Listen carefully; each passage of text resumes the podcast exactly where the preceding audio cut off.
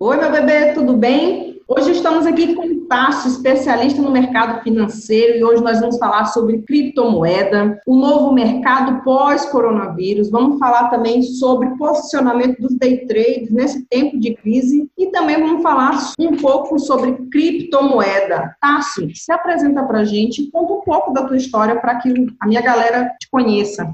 Fala pessoal, tudo bem? Boa tarde. Eu sou o Tasso, eu trabalho com o mercado financeiro desde 2013. Sou engenheiro de formação, mas me especializei em finanças, pós-graduado e mestre por Bordeaux, na França. Desde então, já passei para a Fundação Getúlio Vargas, IBM, sempre atuando na parte financeira e de planejamento. Eu aprendi a gostar do mercado financeiro com ações lá em 2014, então já tenho uma bagagemzinha bem boa para frente para todo mundo, de erros e acertos que a gente tem nesse mercado. Muito bom, muito bom. Então vamos lá começar a falar um pouco sobre criptomoeda. Qual é a tua visão de criptomoeda no atual cenário? De fato, vale a pena investir pensando em momentos de crise?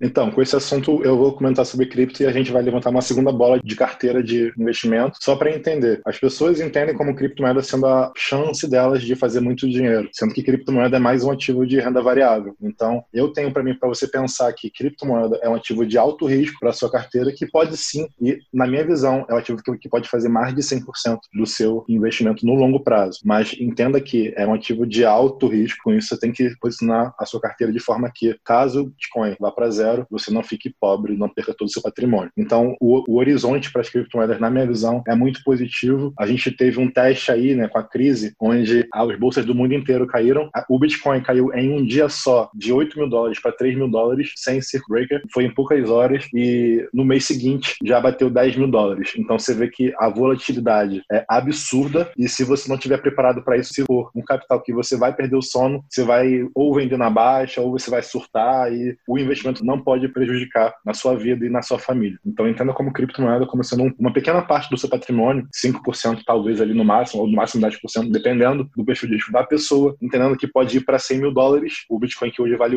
9 mil dólares mais ou menos, ou para zero. Então as pessoas têm que entender o quanto que podem arriscar e aceitam essa volatilidade que é muito grande grande. É, eu costumo falar é, que criptomoeda, se você vai investir, coloca o dinheiro da cerveja e não do leite. Porque se você se expor muito com um valor que você, porventura, pode contar com ele lá na frente, é melhor que você não se exponha muito. Você acha que vale a pena, apesar de você ter falado desses 5%, qual tu acha que o espírito que a pessoa que vai investir em criptomoeda, não só no Bitcoin, que o Bitcoin é mais famosa, mas que ela precisa ter um seguinte raciocínio para analisar a hora certa de entrar e a hora certa de se retirar. Então, pensando assim, você está pensando em making trade. É, a pessoa, para fazer isso, ela tem que ter uma certa experiência com renda variável, e eu acho que é muito mais fácil a pessoa levar prejuízo, uma pessoa leiga, né, levar prejuízo fazendo isso do que levar ganhos. Então, sempre que eu falo para uma pessoa que usa como fonte de investimento criptomoeda, pensar no longo prazo, pensar algo pró-Bitcoin. Por uhum. exemplo, pensar que o Bitcoin Bitcoin as criptomoedas vão valer um valor muito grande no futuro. Então, eu penso que, meu conselho é, faça aportes mensais pequenos para você ter seu, seu patrimônio sempre pulverizado e você faça um preço médio bom do Bitcoin. Então, assim, eu sempre digo que é muito caro não investir no Bitcoin, porque a gente sempre olha para trás e fala, pô, o Bitcoin já valeu 100 dólares, o Bitcoin já custou mil dólares, e aí você vê que hoje ele está 8, 9 mil dólares, e você pensa, ah, tá caro, mas daqui a dois anos ele pode estar valendo 100 mil dólares. E aí você vai pensar, putz, se eu tivesse comprado antes, eu teria feito bom dinheiro. Então, eu não gosto de ter essa dor de não ter feito, sabe? Essa dor de, ah, deixei de... Eu fiquei com medo de falar com a pessoa, fiquei com medo de, de fazer isso. Então, brincando, cara, nunca deixe de fazer nada. Ponha um trocado, ponha 1% para você falar, eu investi, Mas... se deu certo, deu muito certo, e se deu errado, deu errado. Acabou. Mas você coloca uma porcentagem que não vai te falir, que não vai te quebrar, né? Que o risco... Assim como para qualquer investimento, né? Quando você não pode, por exemplo, apostar tudo, sei lá, em Vale ou em Petrobras. Você não pode apostar porque porque eu brinco que eu não invisto em, em petróleo, porque eu parto do princípio que a gente investe para o futuro. E eu não vejo o consumo de petróleo ser incentivado em nenhum lugar. E a gente vê sempre a produção de petróleo crescente. A produção de petróleo é controlada pela OPEP, ou seja, qualquer crisezinha de política ali, a produção dispara, o preço do barril de petróleo cai, que foi isso que teve tem um mês aí, uhum. e as empresas podem quebrar. Então eu, Tasso, não invisto em petróleo. Você tem que olhar para o algo e para ver para o futuro. É, e aí sem falar que, principalmente na nossa empresa brasileira, ainda tem um outro fator determinante, que é o fato de ser uma estatal, né? Empresa estatal, a gente sabe que ela serve para custear governo, né? E a gente ainda tem outros processos de corrupção e tal, má administração e outras coisas que eu prefiro não me expor. Exato, mas nada impede de você ter ganhos de investimento com Petrobras, não é isso. É, só que eu entendo que o investimento tem que ter a ver com a sua filosofia de pensamento. Então, se você faz um investimento que você não concorda com o que a empresa faz, com o tipo de business faz, que só investe, em um certo momento você vai se ver contra a parede e vai pensar assim, por que, que eu investi aqui? Uhum. E se você somente investiu porque você viu um vídeo no YouTube, você vai culpar uma terceira pessoa e você vai falar, ah, vou vender aqui mesmo, vou proteger meu capital. Mas a Petrobras já bateu quatro reais. Se você for ver, quem vendeu ali se arrependeu depois. Então, assim, você tem que ter um porquê de tu estar tá investindo em Petrobras, em Vale, em Bitcoin, em ouro, em dólar. Então, você tem que ter uma base para quando der ruim, que vai dar ruim, você tem que estar tá preparado para aquilo. E deixa eu te fazer uma pergunta. Nesse momento que a gente está vivendo agora, né? Pandemia, a bolsa em queda, tivemos também o momento do Bitcoin em queda, e os day traders, porque os day traders, já menos de 1% dos day traders sobrevivem ao mercado. E nesse momento, como é que tu acha que deve estar a emoção dessa galera? Qual a estratégia, qual o conselho que tu poderia dar para essa galera que quer entrar ou que já fez day trade em época em que a bolsa estava no market aí ótimo? O que, que tu aconselha, galera? Então, para todo mundo que entra no trade, o pessoal entra achando que vai ficar rico em meses, assim, que vai fazer milhões, que vai transformar mil em cem mil, sendo que isso não é verdade. Os day traders, eles falham porque as pessoas desistem com um, dois anos tentando. E, na verdade, você leva muito mais tempo para criar a sua maturidade. Eu faço trade desde 2014 e já passei por crise de bolsa, já passei por crise de criptomoeda e já quebrei várias vezes no passado com investimentos. Por quê? Quando você pega um ciclo eufórico, tipo esse da bolsa, você pega um ciclo eufórico, tudo que você compra sobe. Então você se acha o rei do dinheiro, você acha o Midas ali, você vai ganhando dinheiro aí. Quando o mercado vira, você vê que a bolsa caiu em, em uma semana para 60 mil pontos quase, ou, ou, mais ou menos isso. Então as pessoas ficam desesperadas e, e entram em pânico. Então, para você ganhar dinheiro, é uma escadinha lenta, e para você perder, o mercado vira e te soca lá embaixo. Então, eu falo para todo mundo: o trader, ele tem que já ter quebrado banca e ele tem que ter passado por duas crises, no mínimo. Porque em algum momento você vai se achar o foda fodão de tudo você vai se achar que eu faço muito dinheiro e o mercado vai tipo no chão e tu vai se sentir o lixo do lixo. Então, o mercado financeiro nada mais é que um jogo de ego, que ganha quem tem o menor ego e assume que errou e põe teu stop lá e acabou. Por isso que as mulheres são melhores no mercado financeiro que os homens. Os homens têm muito jogo de eu sou machão, eu sou melhor que você, não sei o que, e vira aquela rinha. Até um homem assumir que errou demora muito mais do que uma mulher para isso. E por isso que, se você for ver, tem vários estudos que dizem que mulher é melhor no mercado mercado financeiro que homem. Só que tem menos mulher que homem no mercado é. financeiro. É. Então, o Breda, gestor do Alaska Black, que é o cara que é referência. Se a gente for falar de trade, que as pessoas erram e quebram e perdem dinheiro, cara, o gestor de bilhões aí, o mais famoso do Brasil, perdeu 70% em bolsa. Perdeu 70% de. Teve X anos, sei lá, 4, 5 anos ou mais, que ele fez 600% de acumulado e em um mês ele perdeu todo o trabalho dele de 6 anos. Então, por isso até que aquele Luiz Stuber, do Verde, ele é um cara mais mais conceituado. Porque ele vai sempre devagarzinho ganhando e quando perde, ele estanca e não perde muito. O Breda foi aquele trader que fez muito dinheiro em pouco tempo e a, o mercado virou, ele estava vendido em dólar e comprado em juros, que isso é, para quem não entende, quando você está vendido em algo, você espera que aquilo caia. E se isso sobe, você toma um prejuízo. E o dólar explodiu, os juros caiu cacete e ele perdeu quase tudo. Então, assim, para os traders, não existe dinheiro fácil, você não vai ficar rico do dia para noite. Opções binárias não é investimento. Uhum. Criptomoeda não vai te dar 5% por dia, nada vai te dar 5% por dia, tudo isso é igual. Especule, tenha que especulação é o risco maior possível que existe para a tua carteira. E aí que a gente fala de carteira, sempre diversifique sua carteira. Se você for fazer trade, cara, especulação tem que ser o menor percentual. Mas se você conseguir multiplicar, você pode prestar 5% do seu patrimônio, que vira 10. Isso pode ser uma grande coisa. E aí você tira de novo esses 10 de lucro né, que você fez, põe 5% para bolsa, para ação, para fundo, para a renda fixa e volta com 5% para o trade. Que aí você vai sempre multiplicando e vai sempre ficando melhor. Porque os juros compostos estão sempre contra você no trade. Porque se você for ganhando, ganhando, ganhando, chega num ponto que 10% do seu lucro é o seu lucro todo, mais parte do seu capital. Então você vira a mão muito fácil ali na hora. Tem aquele livro, né? Trabalhe quatro horas por semana. Não sei se você já leu. Já, já li.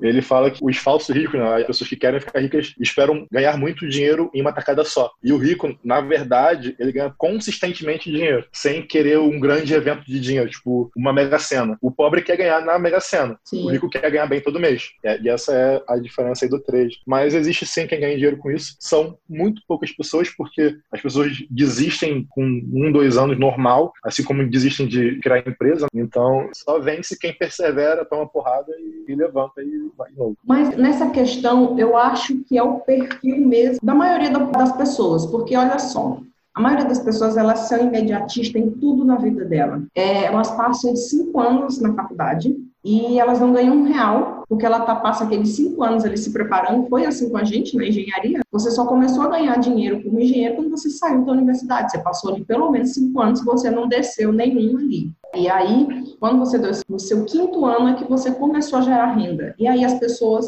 montam um negócio e dentro de seis meses ela já fala: ah, não, isso aqui não dá certo. A mesma coisa em mercado de ações. Você entra na bolsa agora e você já quer entrar é, ganhando dinheiro, achando que você vai ficar rico do dia para a noite. Aí é por isso que as pessoas entram em pirâmide, é por isso que as pessoas entram no day trading, é por isso que as pessoas acabam fechando seus negócios. Eu vejo que tudo é por conta desse imediatismo mesmo que você está falando. E, e acaba que a pessoa ela não pensa na estratégia. Eu até falo pelo meu negócio, né? A gente também fala um pouco de negócio. É, quando eu comecei a falar de educação financeira, eu estou indo para o segundo ano. Então, esse ano, eu fazendo quase é, dois anos, foi que eu comecei a ganhar o meu primeiro real. Então, quantas pessoas durante esse período começam a desistir? Que fala assim, poxa, por mais que eu sei, a pessoa se sente injustiçada, né? Por mais que eu sei sobre aquilo, poxa, mas eu não estou ganhando dinheiro, então não vou desistir disso. Por isso que você tem que ter uma estratégia muito bem definida, você tem que se preparar todos os dias para aquilo, porque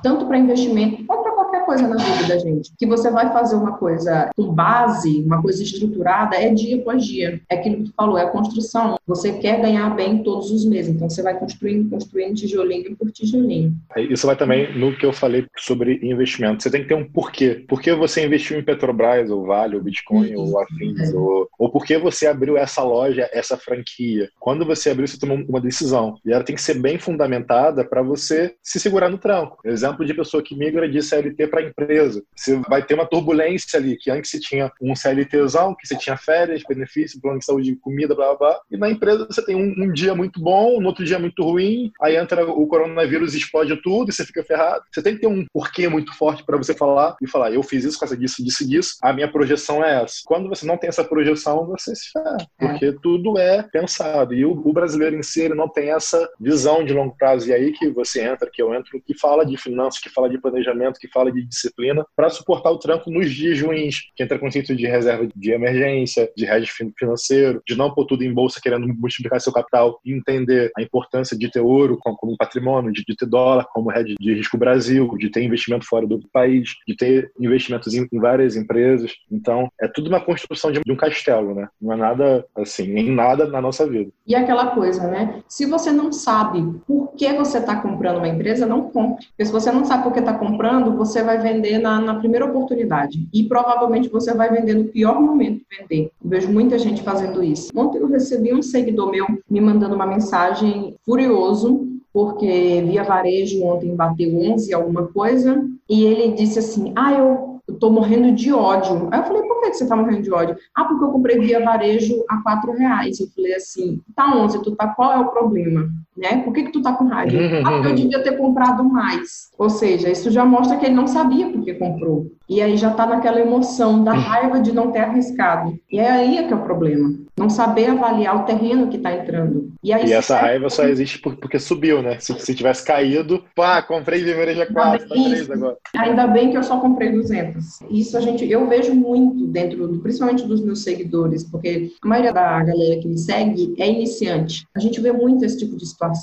Do desespero, do medo e da ganância. Só muda o cenário, né? Que tu tá falando. Quando o mercado está subindo, todo mundo está se achando o foda, o rei dos investimentos. Tanto que agora, eu não sei para ti se está aparecendo, mas para mim não está aparecendo curso de day trade sendo vendido aí. Mas antes do coronavírus. Tem bastante. É, é mas, mas agora eu não estou recebendo as propagandas, eu não recebi nunca mais. Até o pessoal perdeu dinheiro na crise. É, aí eu. Os perderam dinheiro. Eu não estou vendo, eu não estou recebendo nenhuma propaganda de day trade. Antigamente eu estava recebendo todo dia. Aí eu falei assim: ah, o que, que aconteceu com essa galera? Tá ganhando dinheiro, mas.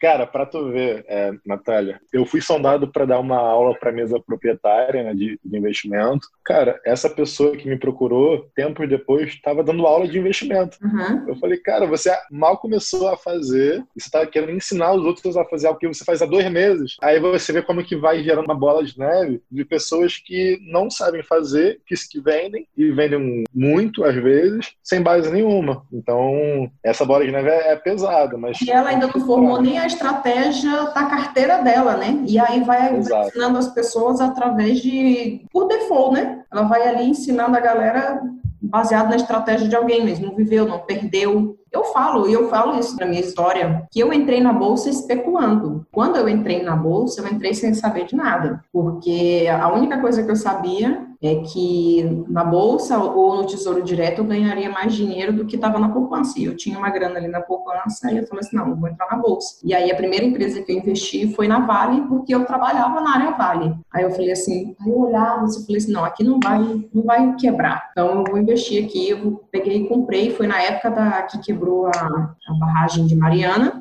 e aí as ações caíram muito, eu falei, eu vou comprar. Aí comprei. Depois eu comprei Petrobras também, eu cheguei a comprar Petrobras de 12 reais e vendia 24. Porque quando eu vendi, eu já tinha me ligado. Falei, não, Petrobras não é uma boa empresa para eu deixar meu dinheiro ali. Peguei e tirei, mas eu dobrei ali no, na minha especulação, ainda consegui ganhar uma grana. Mas hoje eu fico olhando para trás e falei, gente, eu dei muita sorte. Porque eu poderia ter perdido todo o meu dinheiro da poupança. Então hoje eu falo para a galera, cara, não tenha pressa de ganhar dinheiro dinheiro, apesar de que eu fiz isso, mas é uma coisa que eu não aconselho. E na época eu fiz, mas não tinha ninguém que falava sobre isso. Tudo que eu aprendi de bolsa foi livro, fui comprando, não comprei curso, não tinha ninguém que falava sobre isso no YouTube e tal. Então eu aprendi mesmo na raça. E aí muita gente hoje, a, a galera tem uma gama de informação, tem um monte de canal, um monte de gente muito boa, com experiência falando sobre isso, aí entra especulando na bolsa. Eu fico muito é, impressionada com isso, com a facilidade que as pessoas têm e mesmo assim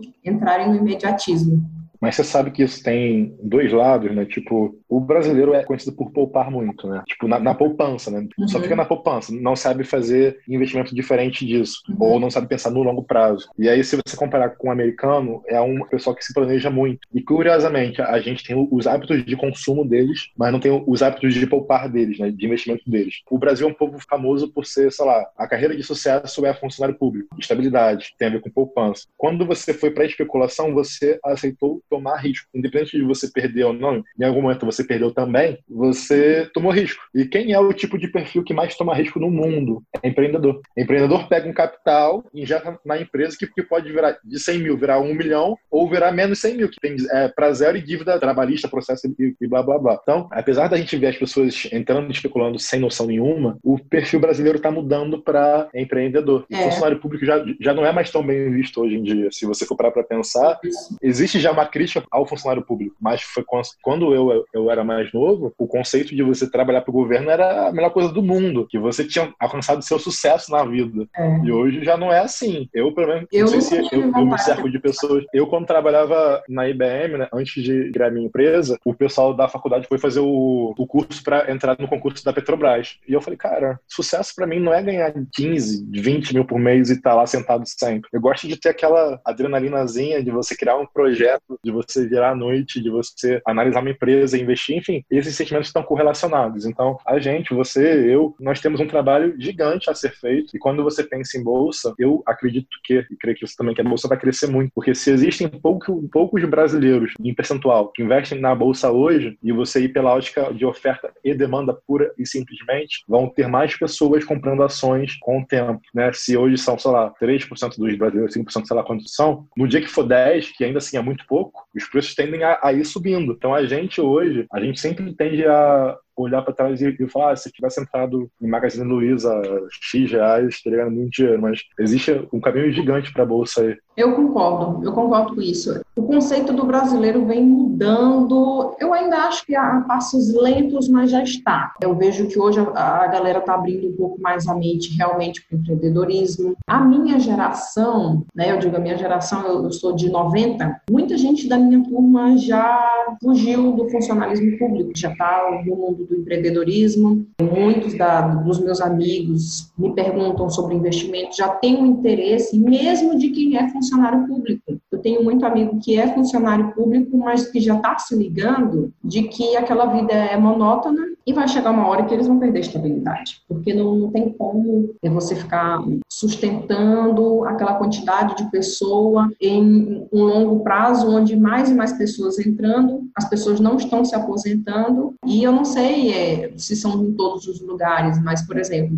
eu estagiei na Eletrobras, que é Eletrobras Eletronorte, e lá tinha gente que estava com tudo para se aposentar, mas não se aposentava para não perder a, a, estabilidade ali. Tinha gente que se aposentava e continuava trabalhando. Então, assim, chega uma hora que isso quebra tem como você ficar sustentando isso com dinheiro público. Então, eu vejo que as pessoas elas estão se tocando disso lentamente e também eu acho que a questão da reforma é, da Previdência também eu acho que está começando a, a, ligar a galera que ninguém vai se aposentar, que vai ser responsabilidade dele construir essa aposentadoria. E falando um pouco de Previdência e juros que estão caindo, que isso também afeta a própria Previdência Social, que já dificulta ainda mais né, a gente ter uma poupança, aí eu puxo para ti uma pergunta, quais investimentos você mais gosta para o longo prazo? Quais ativos você fala, ah, esse eu vou sempre comprar um pouquinho por mês aqui para ter um pouquinho a mais? Qual carteira que você mais gosta de ter? Assim, de... Ações e fundos imobiliários são os que eu mais gosto.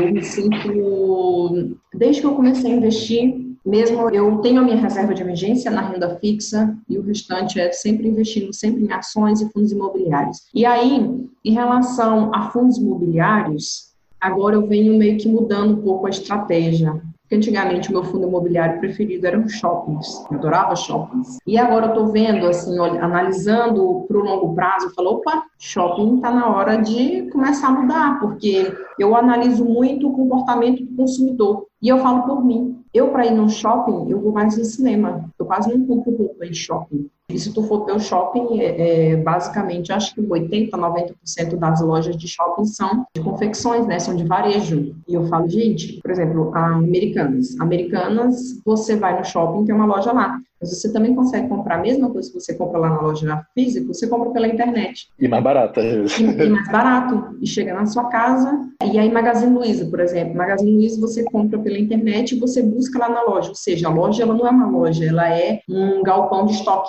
que ela atende ali as Então eu falei assim, não, eu preciso começar a diversificar a minha carteira. Então talvez seja melhor me expor mais em lajes corporativas, por exemplo. Tem uma tendência maior das empresas, ao invés de comprarem um local para fazer os seus escritórios, alugarem espaços. E também é, banco, eu vejo que com a evolução dos bancos digitais, provavelmente os fundos imobiliários relacionados a banco pode dar uma diminuída. É uma analogia que eu estou fazendo para o longo prazo. O que, que tu acha dessa analogia?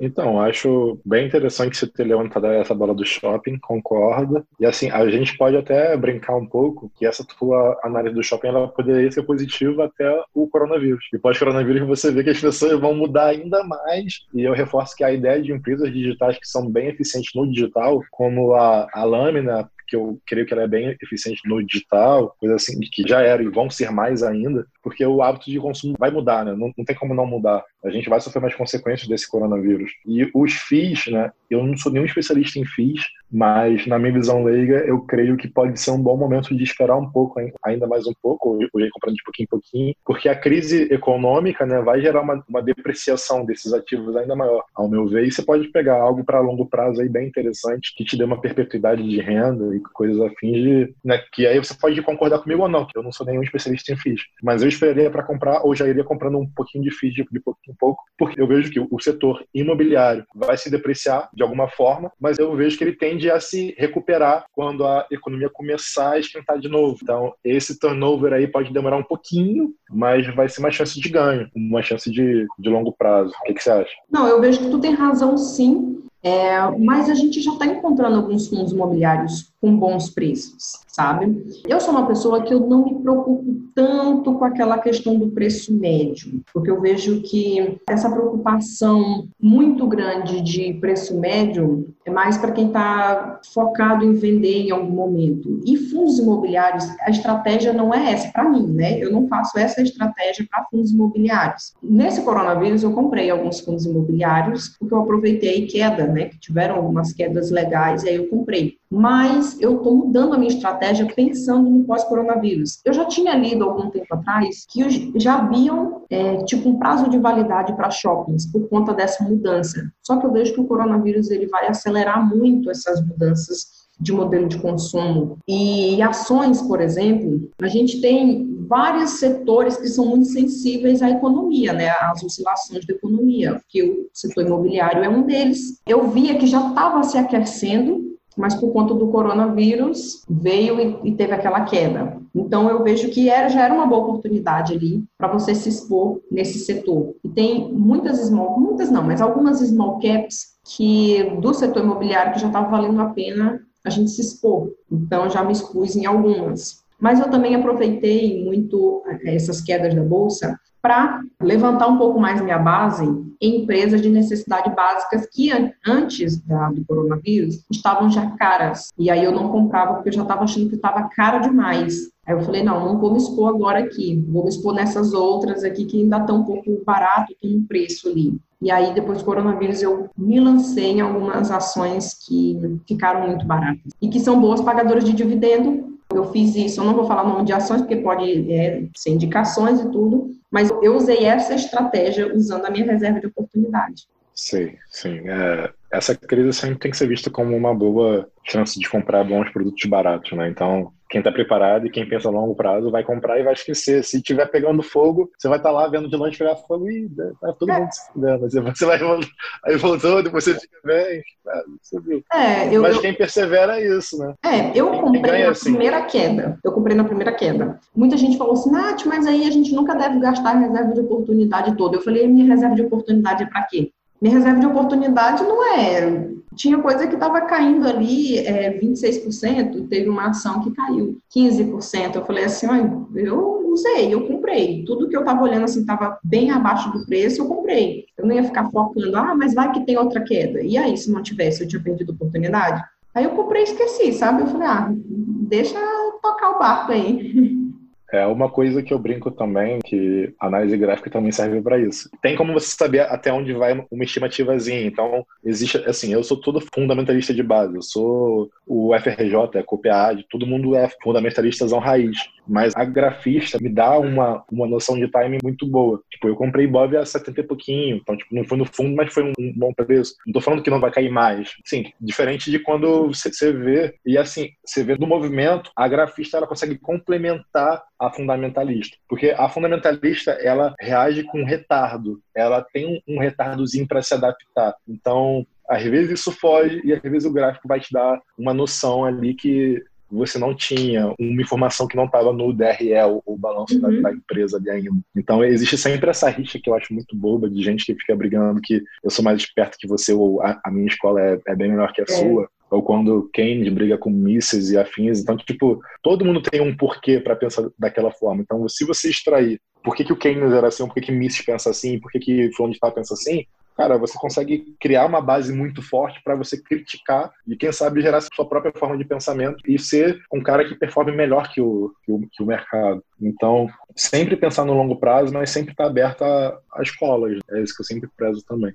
É, eu concordo com o que tu falou. Eu também uso as duas análises. Eu não desprezo em momento nenhum a análise técnica. Por quê? Principalmente na nossa bolsa, é envolvido muita emoção. Então, você está com uma, uma ação ali que tem fundamentos que está engatinhando, nem é tão boa, mas do nada sai um vídeo sobre ela e a empresa subiu muito o valor dela. Então, assim, eu uso bastante análise gráfica, mas usando como base a análise fundamentalista, mas eu uso também por conta dessas emoções que o mercado tem. Então, eu acabo usando também ali para eu poder me posicionar. Mas eu não fico é, grilado ou pensando, ah, poxa, mas caiu mais. Ah, mas não é por isso que eu deixei de fazer um bom negócio.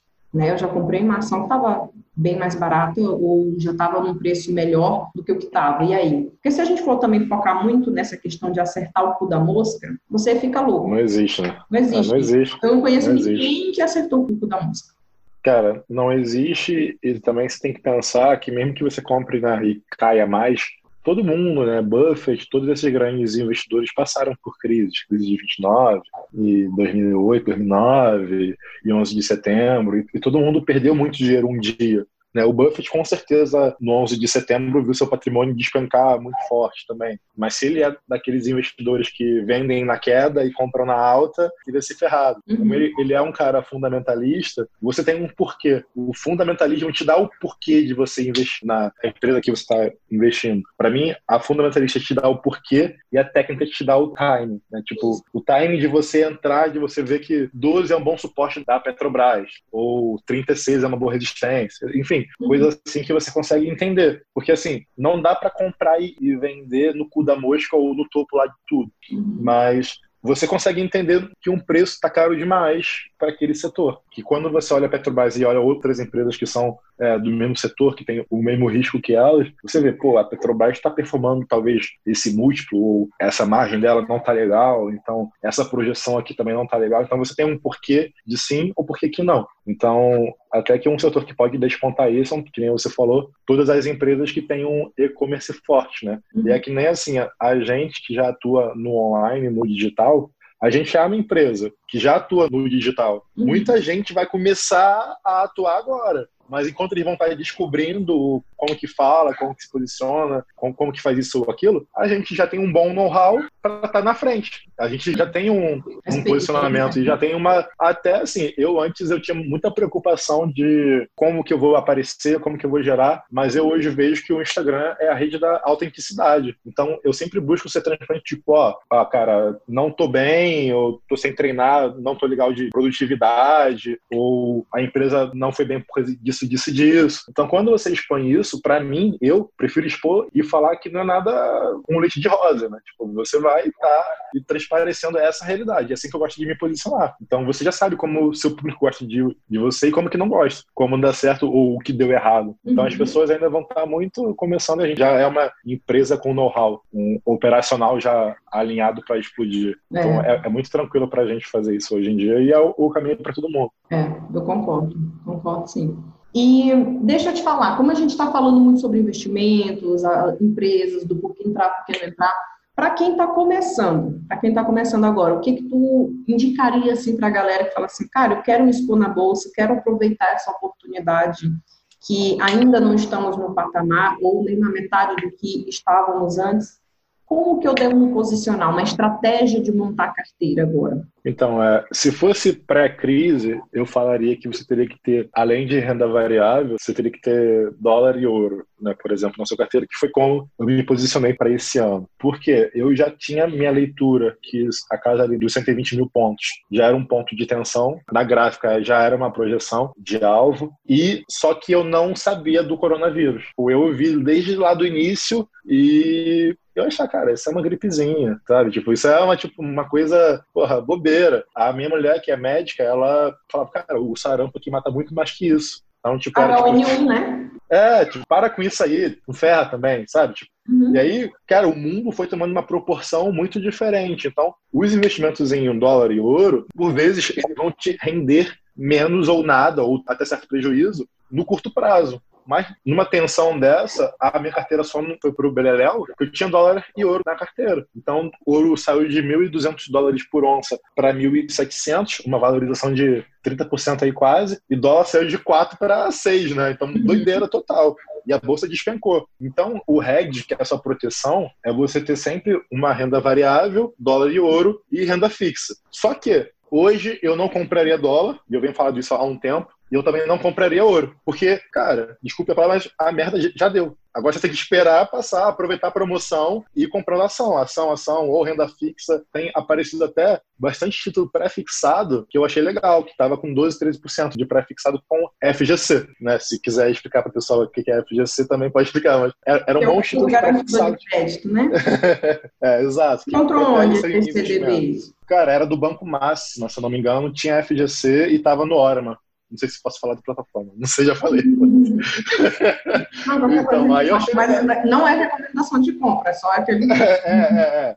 Aí eu, cara, eu achei bom, achei 13% tipo ok, mas um ativo que eu gosto muito, que pode, tipo, de estudar, é o NTNB, que ele te protege contra a inflação. Então, no ruim do ruim, você tem a inflação e uma gordurinha para você comprar um sorvete ali, tá de boa, hum. sabe? Eu gosto bastante disso para título de proteção de carteira. Então, para mim, carteira de investimento tem que ter um pouco em renda fixa, né, um pouco em ação, em renda variável, é, dólar e ouro. Hoje, em especial a situação de hoje, eu não compraria nem dólar nem ouro. Por mais que lá, possa todo mundo morrer do coronavírus, aí o, o ouro vai explodir, o, o dólar vai explodir, não creio que isso vai ser a nossa realidade. Não sei se você conhece o, o tio Rico. Conheço. Ele postou assim, um dia que perguntaram sobre a bolsa, sobre o mercado financeiro. Aí ele falou assim: existem, é, tipo, ah, tio Rico, você tá, o que, que você tá achando da bolsa, não sei o quê? Você acha que vai, vai cair mais? Você acha que vai terminar? Enfim. Aí ele falou assim: existem duas formas de, de pensar. Para piorar mais, o mundo tem que terminar. Todo mundo tem que morrer. Então, por isso, estou comprando. Por quê? Ele acha que pior que tá não fica, as pessoas já deu aquela estabilizada, ou você aposta no fim do mundo, que seria você ainda assim entrar vendido em bolsa e afins, ou você aposta que as pessoas vão se curar.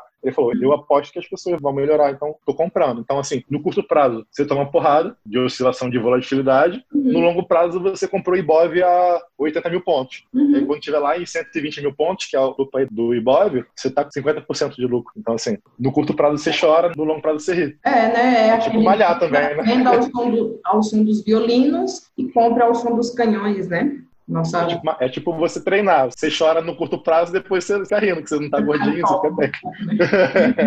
É, é eu, eu concordo que aí é onde entra a importância das duas análises. Porque a nossa bolsa, ela é muito, é muita gente, 99% das pessoas que estão na bolsa estão especulando, estão sem ideia do que fazer e tem emoção ah. envolvida ali. Então, quem está preparado, quem está preparado aí, está fazendo a carteira aí tranquilo. É igual eu falo, minha reserva de oportunidade acabou que foi. Então, a grana que está entrando nova, eu estou investindo, porque eu estou aproveitando bem essa oportunidade para colher ah, demora dois anos, não tem problema, mas eu não vou vender agora, porque eu sei o porquê de eu estar comprando aquelas ações. Eu sei que é, passando a crise, elas vão retomar ao comércio que estava, ou ela está se inovando, que inclusive, falando em questão de inovação, até o Banco Inter agora está investindo também em telecomunicações. A gente já está vendo algumas empresas que estão se modificando. Magazine Luiza, Magazine Luiza já está migrando também para o lado do setor bancário. Não sei se você chegou a ver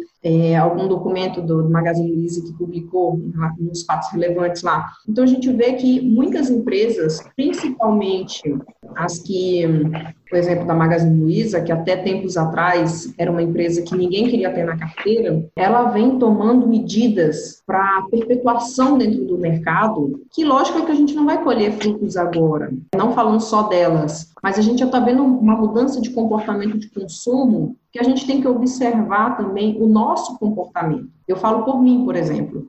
Eu não exponho, por exemplo, empresa de papel e celulose, porque eu já não imprimo quase nada os livros que eu compro. Eu tenho essas analogias, eu não sei se tu analisa isso, não sei se tu concorda com isso também, que é até uma coisa de a gente discutir é, análise que a gente faz, para que a pessoa fale assim, que o fato de eu analisar assim você não, às vezes não quer dizer que a gente está errado, às vezes é, tem coisas que só a tua experiência de mercado vai te dando análises particulares, mas eu analiso muito isso, né? comportamento do consumidor. Então, por exemplo, eu me lembro que quando eu tinha uns 18, 19 anos, tudo que eu queria era impresso. Livro era impresso, ah, eu queria fazer um documento qualquer, eu tinha que imprimir. E hoje em dia, por conta da consciência ambiental, eu não imprimo quase nada. Os meus livros são todos e-books, né, que eu tenho Kindle. Então, por conta da minha mudança de comportamento e analisando para uma visão corporativa, que onde sempre eu trabalhei, sempre tinha uma plaquinha imprima só o necessário, imprima só o necessário. Então eu já ficava ligada, eu falei assim, eu não vou me expor numa, numa empresa, por exemplo, que tem esse tipo de produto de papel como principal produto, porque esse papel ele está sendo cada vez é, sendo menos consumido. Então acho que uma hora isso vai efetuar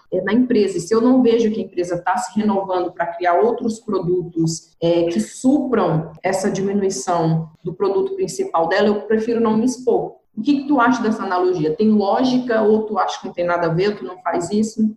Não, tem lógica, tem lógica porque você segue uma linha de raciocínio, mas que pode ser contrária. Por exemplo, eu posso discordar de você, falar que a China está com uma população crescente e, por exemplo, quando eu lembro do business da Clabin, eu lembro que a Clabin era bastante favorecida pelos hábitos de consumo da, da China. Então, que estavam mudando de, migrando de perfil social. Então, existiam esses impactos que aumentavam a demanda e aumentavam a procura por produtos da, da Clabin, que tem a, a ver com, com patrocínio sanitário e, e, afins.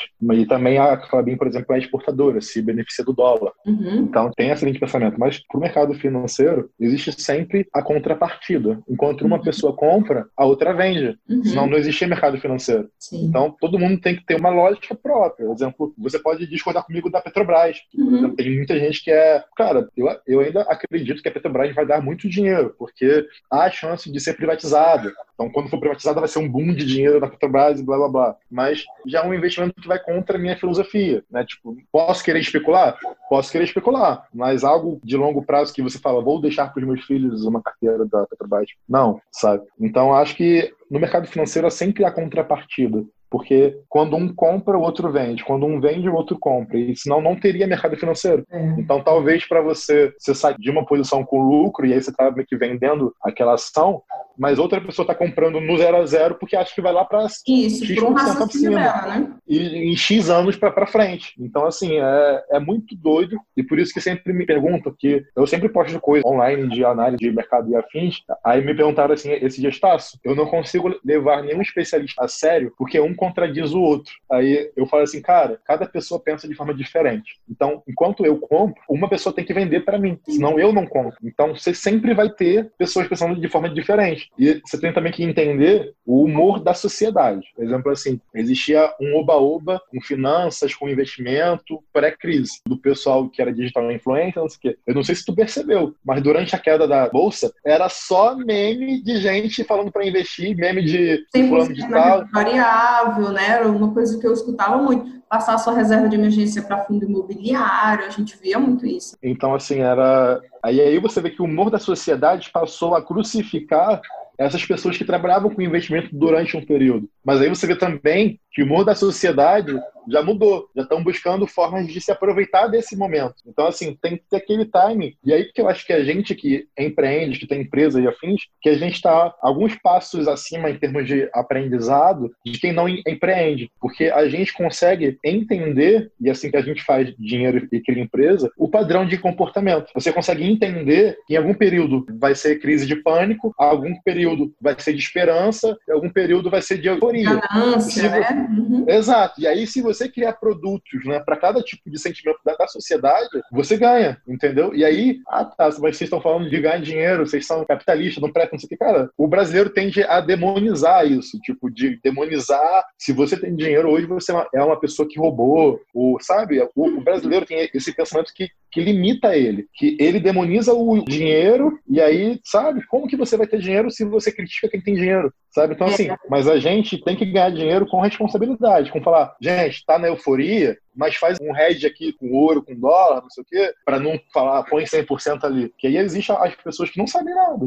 Né? Que aí eu entro num exemplo de, de que eu dei treinamento para uma pessoa de bolsa e um mês depois ela estava lá dando aula. Sabe qual a base que ela tem para dar aquilo? Nenhuma. Mas na euforia tem muita demanda. Qual a experiência ela vai passar para a galera, igual isso que a gente está discutindo? Igual a gente falou aqui do papel da celulose da Petrobras e tal, da, da do petróleo. É, eu tenho a minha analogia baseado nas experiências, baseado no que eu observo de mercado, baseado no que eu já estudei, tu também. Mas isso a gente não adquire com um ano de mercado mercado. Por mais que você pode passar o tempo todo analisando, mas um ano de mercado para você passar conhecimento para a galera, você não tem experiência para isso. Eu comecei a falar, eu comecei a falar publicamente quando eu já tinha quatro anos de mercado. Mas eu comecei assim muito muito tímida. Eu comecei porque a galera me pedia, mas eu não me enfiava em falar sobre análise econômica, não fazia isso porque eu não me sentia preparada é, apesar da minha experiência ali de quatro anos, mas eu falava assim, cara, mas eu preciso me preparar mais, preciso me estudar mais, porque você tem que ter essa responsabilidade também das informações que você está falando, das informações que você está passando. Porque hoje, por exemplo, eu tenho 10 anos de mercado financeiro, 10 anos de mercado financeiro, eu tenho, vou fazer 6 anos agora, mas com as minhas experiências, a gente discute, a gente já tem aquela noção, eu respeito a visão do outro ali, eu absorvo ali realmente, então, isso aqui faz lógica e tal, ou isso não, isso aqui não tem nada a ver, que a gente entra numa conversa porque a gente tem experiência, a gente já passou crise, a gente já passou oscilação de mercado, a gente já sabe as emoções envolvidas, a gente já sabe fazer análise melhor, já tem uma estratégia. Então, isso a gente tem que ter uma responsabilidade muito grande. Que aí entra também naquela questão que tu falou, que tem gente que não respeita nenhum analista, mas essa pessoa que não respeita nenhum analista ou não é, acompanha nenhum analista, é porque nem ela sabe é, como funciona, porque você pode acreditar muito em um analista que vai ser baseado na visão dele, enquanto a tua visão está alinhada com a visão dele. Isso não quer dizer que os outros estejam ruins ou estejam é, totalmente errados. É o raciocínio daquele cara. Eu adoro Exato. Gente que pensa diferente de mim. Sim, sempre tem que ter o respeito, né? Acho que isso às vezes se perde no mercado. Ainda mais em internet, quando você posta uma coisa, tem sempre algum haterzinho falando alguma besteira lá. Mas, exemplo, eu vejo assim, cara, a gente tem uma bagagem de mercado, de finanças, de economia. E eu falo, gente, é, o que eu falei para todo mundo é, cara, se você vai receber um grande dinheiro hoje, espera um pouco, já se posicionou um pouco, espera mais um pouco, por quê? Eu não sei para onde isso vai. Eu ainda não estou confiante na bolsa do jeito que tá, porque a bolsa subiu de uma forma como se não existisse a deteriorização dos fundamentos. Então, eu ainda tenho um, receio com a bolsa. Então, eu falo, faça seus aportes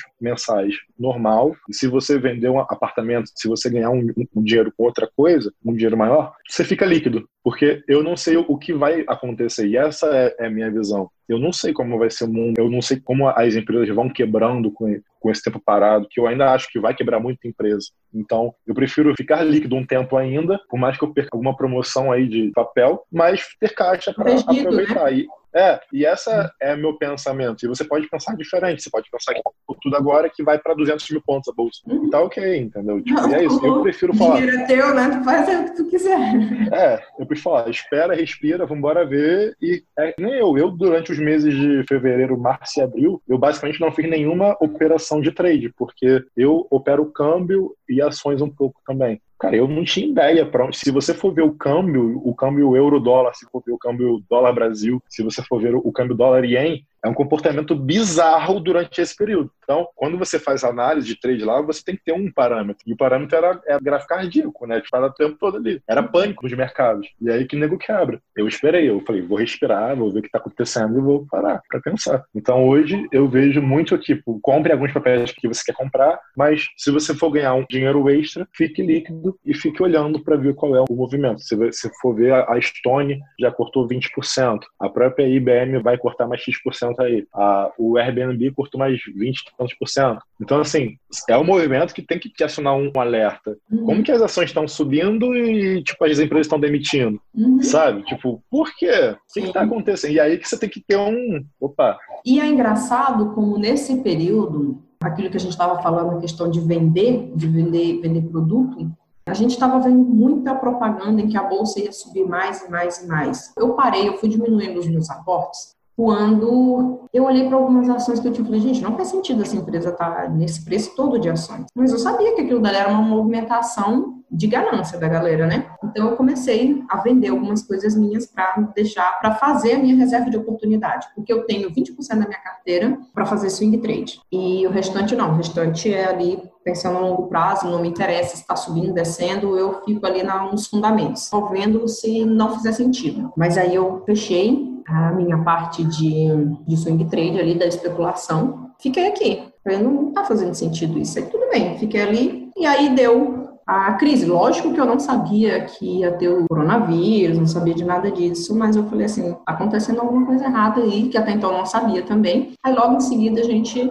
Mas você já sabe, é que essa análise que tu tá fazendo, como é tá, a bolsa está subindo, as ações todas estão subindo e tem empresa demitindo. Tem uma coisa errada, já te acende um alerta. E isso só é com o tempo, só é com as experiências, só é com a tua análise, que você já não envolve emoções do mercado, você já faz seus aportes, tanto de venda quanto de compra, de forma fria. Então, isso que eu vejo que as pessoas elas precisam ter muito cuidado quando elas vão seguir o raciocínio de alguém. Porque tem muita gente que faz venda sem pensar de fato no ganho da pessoa. Ela está pensando no ganho dela. Ah, não, eu quero vender curso. Eu tenho um cliente, na verdade, ele acabou não se tornando cliente porque ele é um cara fazendeiro, né? Tinha ali suas duzentas e poucas cabeças de gado já. E aí falou assim: Natália, eu já não tenho espaço para comprar gado e tudo, então estou pensando em comprar uma outra terra, mas eu também estou pensando em colocar na bolsa, porque está tá subindo e tudo, então estou pensando em colocar esse dinheiro na bolsa. falei, cara, compra tua outra terra. Não é o momento de tu entrar agora. Tu poderia ter vendido essa mentoria para ele ali, mas eu falei, cara, não é o momento de tu entrar agora, porque a galera tá muito gananciosa. Deixa as coisas baixarem um pouco mais para a gente começar a falar sobre isso.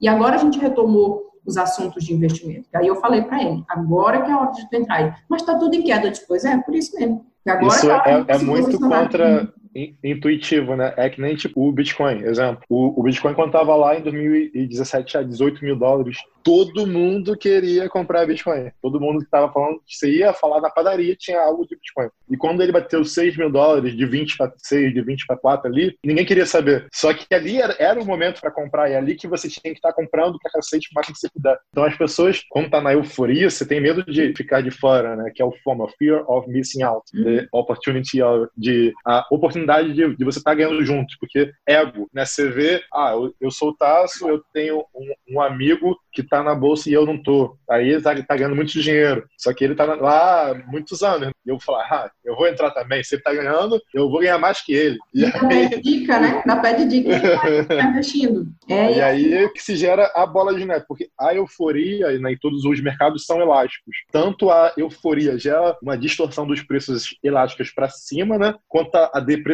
gera uma distorção de mola elástica para baixo. Então, uhum. a volta à normalidade também é rápido. Uhum. A volta ao, ao, senso comum também é rápido. Então, eu gosto muito de comprar papéis quando cai muito. Quando eu vejo que caiu, ah, teve algum escândalo com, sei lá, com a diretoria, teve algum escândalo da JBS. Na, na é, igual teve também da Via Varejo, né? Teve, é, é. teve todo aquele escândalo. Tipo assim, eu, eu vejo assim, cara, existe deteriorização de fundamento? Existe algo do fundamento dela, do DRE, do balanço dela que seja impactado por isso? Se não, dane-se, eu vou comprar. É, porque aí que é muito bom. Foi via varejo, né? Via varejo tava todo mundo falando assim, ah, não sei o que que tá roubando, não sei o que, lá, lá, lá, lá, lá, Mas a via varejo tava abrindo 11 lojas. Tava todo mundo falando mal, falando mal, e ela abrindo 11 lojas. Eu falei assim, gente, é, a galera tem que se ligar também que a economia estava melhorando, o varejo estava melhorando, a empresa abriu. Beleza, teve lá os problemas lá da, da, da governança corporativa e tal, tal, tal, que isso tem que levar, ser levado em consideração, sim, você tem que avaliar todos os fatores, né? Tudo que está acontecendo ali. Então, isso que tu falou é muito importante mesmo. Essa, essa euforia, principalmente, eu, eu vejo que isso acontece muito por conta da dica quente. O efeito manada, ele está sendo gerado muito em, alguns vídeos de YouTube. O que, que tu pensa sobre isso? Qual, qual a responsabilidade que tu enxerga em relação a para quem está nos ouvindo e também para a gente que fala? O que tu pensa sobre isso em responsabilidade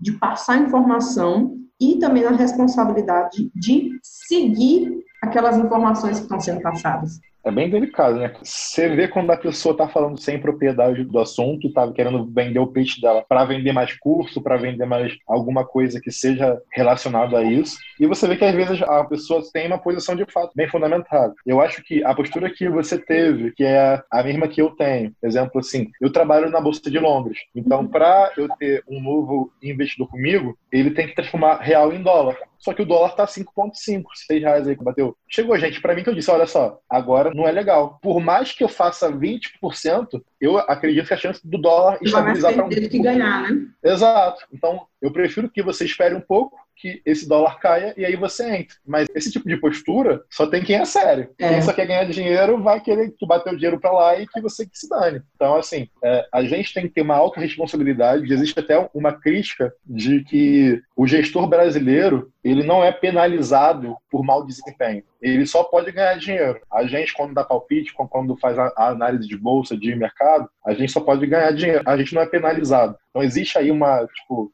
uma falta de trava do mercado quanto a, a isso. Mas eu entendo que pessoas sérias vão salientar o, o, os riscos, vão falar, ó, se você comprar dólar hoje, o dólar pode ir para quatro e pouco e, e, você ter um prejuízo, mas existe a linha de pensamento de proteção, ou você pode simplesmente falar, compre dólar e dane-se. A pessoa tem que ter a autorresponsabilidade de fazer a autocrítica, de não é só porque a gente que é famosinho falou para comprar, que você não vai buscar entender o porquê. Mas muitas vezes essas pessoas vão buscar entender o porquê quando perde dinheiro. Normalmente as pessoas buscam entender o porquê quando se ferra. Porque a gente aprende pela dor, né? Na maioria das vezes, a gente vai tomar uma porrada e fala: por que, que rolou essa porrada aqui agora, hein? Que merda que eu fiz que, deu isso aqui? Não, vai... a maioria das pessoas vão assistir outro vídeo do porquê se ferrou. E aí que você brinca de gerar produto para dor, né? As é... pessoas se ferraram. E aí, é, tem uma coisa que eu falo, que eu falo mais na mentoria, eu não falo isso muito publicamente, mas é a questão das pessoas tomarem muito cuidado com a seguinte frase do skin the game como a maioria das pessoas não leem livros, a questão da pele em risco, ela tem duas vertentes. É muito fácil eu te vender um produto, eu te mostrar a minha carteira e te dizer, não, eu sou skin the game. Mas eu te mostrando a minha carteira indiretamente, eu estou te fazendo uma indicação. Só que eu não te mostrei quando eu comprei e nem vou te mostrar quando eu vou vender. Isso é um problema muito sério. Eu, eu não tenho carteira aberta por causa disso, porque eu sei o efeito que isso pode gerar. Então, às vezes, uma ação, por exemplo, que eu comprei há um tempo atrás, eu acho essa questão é. do skin the game uma uma coisa muito complicada da gente falar, assim, e eu não gosto de ter vários seguidores, vários, vários, vários seguidores já me falaram para ter aquela carteira aberta, mas eu estou muito pensando no que isso pode gerar de prejuízo para a pessoa que está me assistindo. Por exemplo, eu tenho uma ação que está lá que eu já estou há anos com ela na minha carteira. Hoje eu estou colhendo os frutos daquela ação, mas eu comprei numa época que ninguém estava recomendando. E quando eu for vender, e aí eu vou ficar falando para a pessoa onde é que eu vou comprar e vender, eu posso ter uma penalidade nessa questão. Por que, que aquela pessoa vai comprar. Se ela vê a minha carteira, ela vai dizer assim, não, se a Natália está comprando, se ela está dizendo, eu confio no trabalho dela, eu vou lá e vou comprar. Então, eu sempre falo, falei, gente, eu quero ensinar você a você analisar uma ação, para você comprar ação que você gosta, que você se sente confiante, que você queira ser sócio. E não que você dê um Ctrl C, Ctrl V numa carteira. O que que tu pensa sobre isso? O que que tu faz com os teus, com os teus seguidores, com os teus clientes? Eu sempre coloco os dois lados, né? Tipo, por exemplo, tu vai investir em Bitcoin. Digamos que eu, eu tivesse um fundo de Bitcoin que fosse beneficiado por isso, que eu não tenho. Eu falo, cara, você tem que ter, você tem que estar disposto a assumir esse risco X. Esse é o risco do seu investimento. Tipo assim, exemplo prático aqui pra gente que gera conteúdo, que eu tive essa ideia que eu vou até gerar conteúdo assim. Exemplo, cara, por que, que você vai investir em Bitcoin? Aí você vai dar motivos para você fazer e para você não fazer. E aí a pessoa vai ter que ter a ação dela. É óbvio que você vai ter sua opinião, sua posição pessoal, que você pode externalizar ou não. Eu não costumo indicar algo que eu não faço. Exemplo assim, eu não vou falar para você comprar Bitcoin se eu não compro, mas eu posso dar meu contraponto, tipo da Petrobras. Eu não compro, mas você pode comprar pensando na privatização, por exemplo. Na última alta aí da bolsa, a gente teve essa onda de euforia e, consequentemente, a gente viu vários influencers que não sabiam o que estavam falando e passavam autoridade com relação a investimentos. E com isso, você gera um grande prejuízo né, para a comunidade. Porém, quem está lá vendo o conteúdo, absorvendo, tem que ter o senso crítico de entender qual é a real expertise daquela pessoa para estar tá falando e transmitindo aquela mensagem. Minha opinião é: se você aceita seguir uma pessoa e replicar o que ela está fazendo para você, você tem que entender que o risco também é seu. Porém, né, as pessoas skin in the game que mostram um portfólio, que fazem a apologia e muitas vezes têm até interesses relacionados porque assim a gente pode até levantar uma bola que a corretora ganha com a corretagem das carteiras, né? Então assim